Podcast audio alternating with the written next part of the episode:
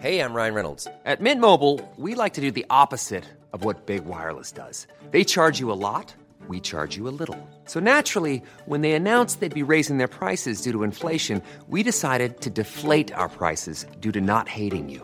That's right. We're cutting the price of Mint Unlimited from $30 a month to just $15 a month. Give it a try at mintmobile.com slash switch. $45 upfront for three months plus taxes and fees. Promo rate for new customers for limited time. Unlimited more than 40 gigabytes per month. Slows. Full terms at mintmobile.com. Bonjour, je suis Claudia Prolongeau et vous écoutez Crime Story, le podcast de faits divers du Parisien.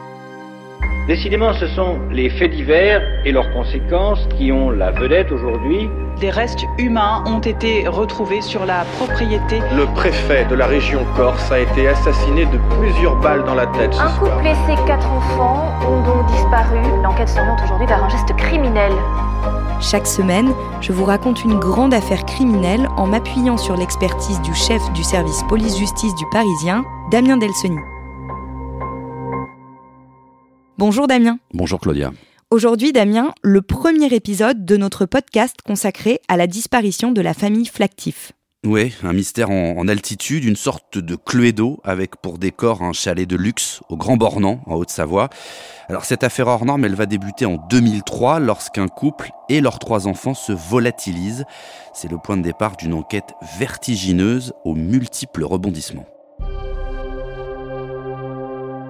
Le samedi 12 avril 2003, Mario Leblanc, 14 ans, monte dans son taxi à l'aéroport de Lyon-Saint-Exupéry. Après deux heures de route, il se fait déposer dans une petite ville de Haute-Savoie, devant le chalet des Laurentières, 20 impasse du Moulin, au Grand Bornand. C'est une station de montagne située à 1300 mètres d'altitude entre le massif des Bornes et la chaîne des Aravis. Surpeuplée pendant les vacances d'été ou d'hiver, elle compte hors saison à peine plus de 2000 habitants. Parmi ceux qui vivent là toute l'année, il y a la mère de Mario, Graziella Ortolano, et son compagnon Xavier Flactif. Ils s'y sont installés il y a 4 ans avec leurs trois enfants, Sarah 10 ans, Laetitia 9 ans et Grégory 7 ans. Mario vit chez son père dans le nord et profite des vacances de Pâques pour passer quelques jours chez sa mère. Il était d'ailleurs prévu qu'il arrive la veille, mais son voyage a été décalé pour qu'il ne rate pas ses cours du vendredi. Le chalet de la famille Flactif se trouve dans le hameau du Chinaillon, près de la départementale qui traverse les villages de la vallée. C'est une maison en bois de 260 mètres carrés sur deux étages, avec un grand salon, une belle cheminée, une immense terrasse et une superbe vue sur les montagnes. Pour y accéder, il faut emprunter un escalier le long d'un mur de pierre. Arrivé en haut, Mario se retrouve devant la porte d'entrée. Mais le chalet est fermé et personne ne vient lui ouvrir. Une porte-fenêtre sur le côté est ouverte. Mario entre. À l'intérieur, tout semble en ordre. Mais sa famille n'est pas là. Aucune trace de sa mère, de son beau-père ou des enfants. Aucun bruit non plus. Le chalet est calme, silencieux. Les téléphones ne répondent pas. Mario attend un peu, puis se rend dans le café en face et demande aux employés s'ils ont vu sa famille. Ils répondent que non. Au bout de quelques heures, ne voyant toujours personne, Mario rejoint ses grands-parents qui ont loué pour les vacances un appartement dans la station. Le soir, on prévient les gendarmes.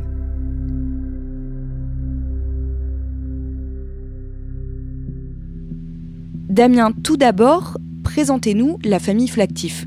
Alors la famille Flactif, c'est une famille recomposée. Ils sont arrivés assez récemment hein, au Grand Bornand. Euh, Xavier est originaire de Guadeloupe, il a 41 ans, il a longtemps vécu dans les Hauts-de-France, dans le Nord. Sa femme est un peu plus jeune que lui, elle a 36 ans. Ils travaillent tous les deux dans l'immobilier et ils donnent l'impression de, vivre assez confortablement.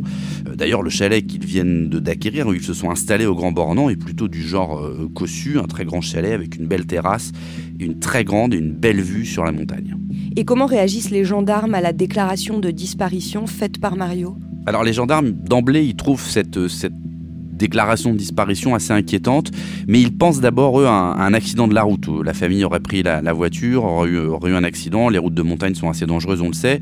Donc ils commencent plutôt à chercher dans cette direction-là, mais ça donne rien, on retrouve pas de, on retrouve pas de voiture, il n'y a pas de signalement d'accident particulier, les hôpitaux ça donne rien non plus.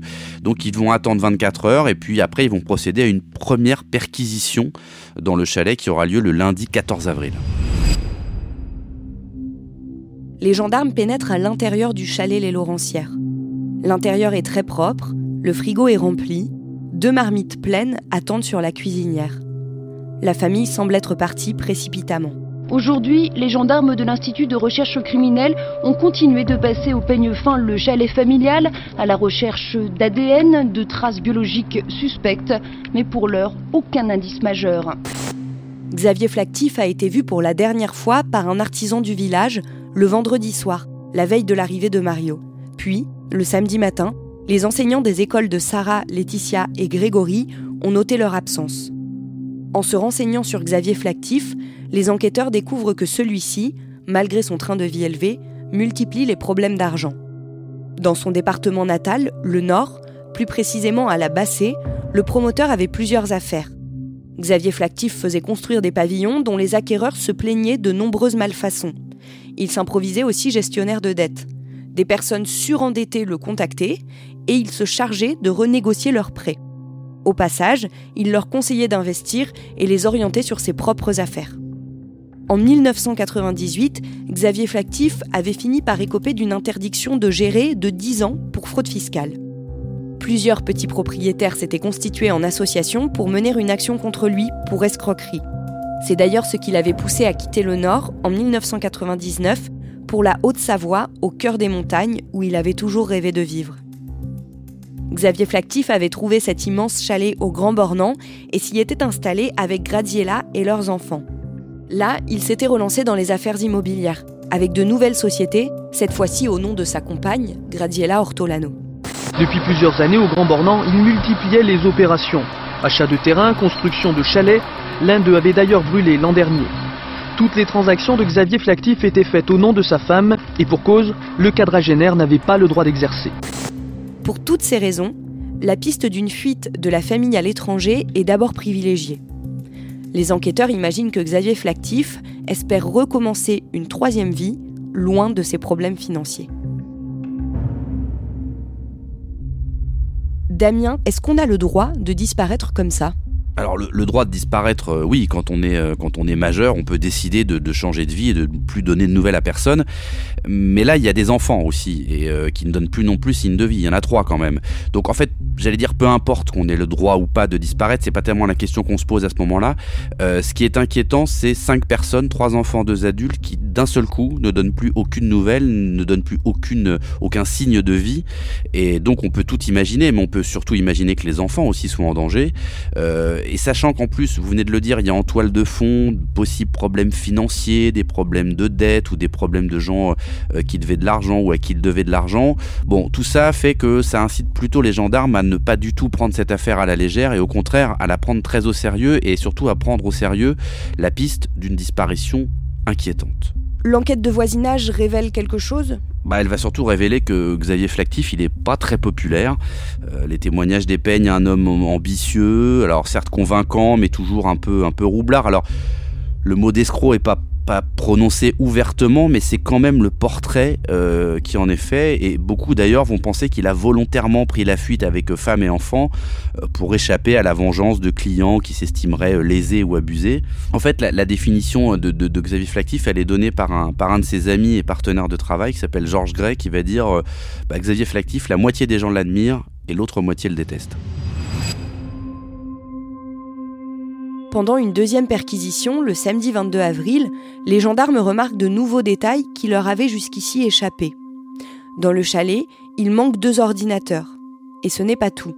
On voit nettement qu'un pan de tapisserie a été arraché du mur, qu'un morceau de moquette a été découpé au cutter et que des couettes ont disparu. Entre les lattes du parquet, les gendarmes découvrent de minuscules taches brunâtres et ramassent de tout petits morceaux de porcelaine. Ils trouvent également la cartouche d'une arme à feu.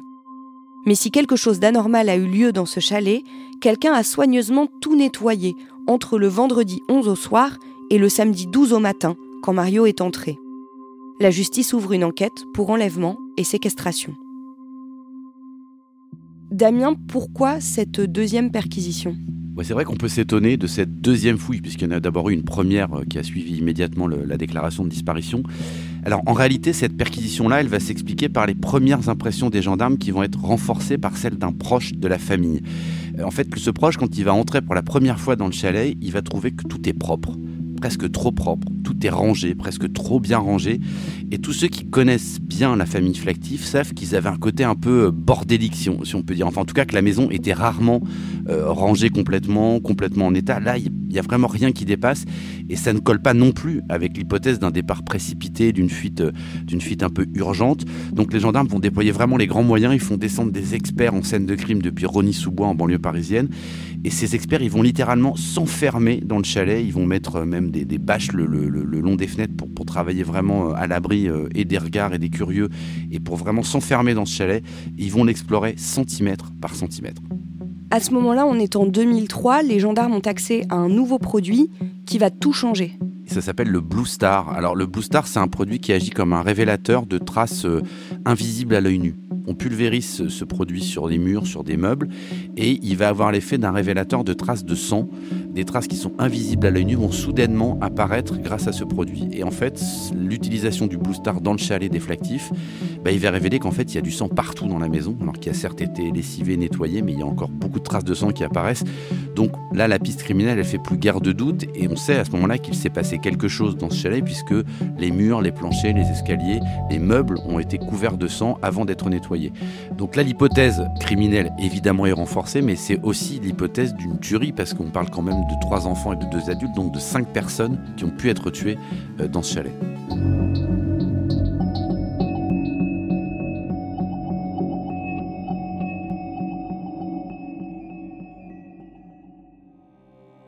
Vous venez d'écouter le premier épisode de Crime Story sur la disparition de la famille Flactif.